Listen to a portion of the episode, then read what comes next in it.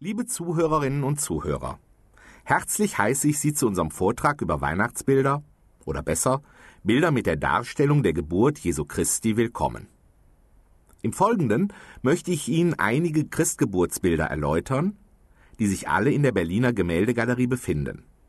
Sie werden hören und sehen, dass diese Bilder weit mehr sind als bloße Illustrationen zu den Evangelien des Neuen Testamentes. Zuerst werden Sie eine Einführung in das Thema hören, bei der theologische Fragen im Zentrum stehen. Das ist sinnvoll und notwendig, da die Darstellungen der Christgeburt natürlich auch immer gemalte Theologie sind. Der Hauptteil dieses Vortrages ist Christgeburtsbildern gewidmet, die im 15. Jahrhundert in den südlichen Niederlanden entstanden sind. Das ist das Gebiet des heutigen Königreichs Belgien.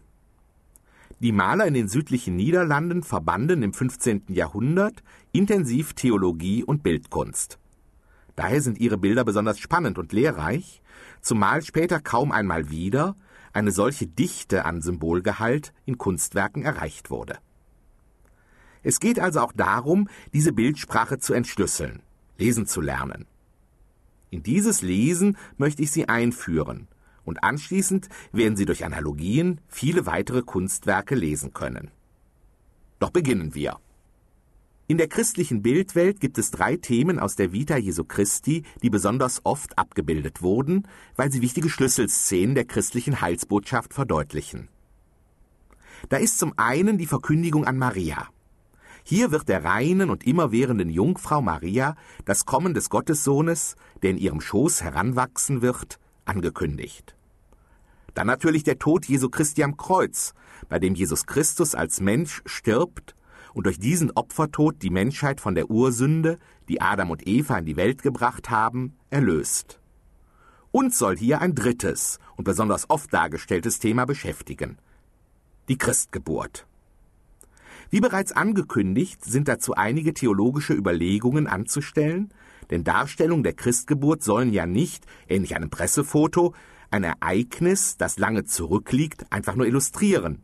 Nein, Bilder mit christlichen Themen sollen auch immer den Gläubigen im Glauben anregen und stärken, und den Zweifelnden sollen sie zum Glauben führen. Das heißt, christliche Bilder sind stets Medien der Glaubensverkündigung. Die ersten Darstellungen der Geburt Jesu Christi stammen bereits aus der Zeit, in der das Weihnachtsfest zum festen Bestandteil des religiösen Lebens wurde.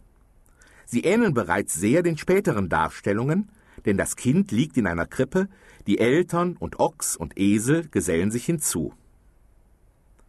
Das erste urkundlich bezeugte Christgeburtsfest wurde im Jahr 336 in Rom gefeiert. Vermutlich hat es aber auch schon früher, unter Kaiser Konstantin, Christgeburtsfeiern gegeben. Da seit 313 das Christsein nicht weiter in der Illegalität gelebt werden musste, entwickelte sich rasch das Feiern der religiösen Festtage. In diese erste Hälfte des vierten Jahrhunderts sind Reliefs von Sarkophagdeckeln zu datieren, die die Geburt Jesu Christi oder die Verehrung durch die Magoi, die Magier, die wir uns angewöhnt haben, als heilige drei Könige zu benennen, zum Bildthema haben.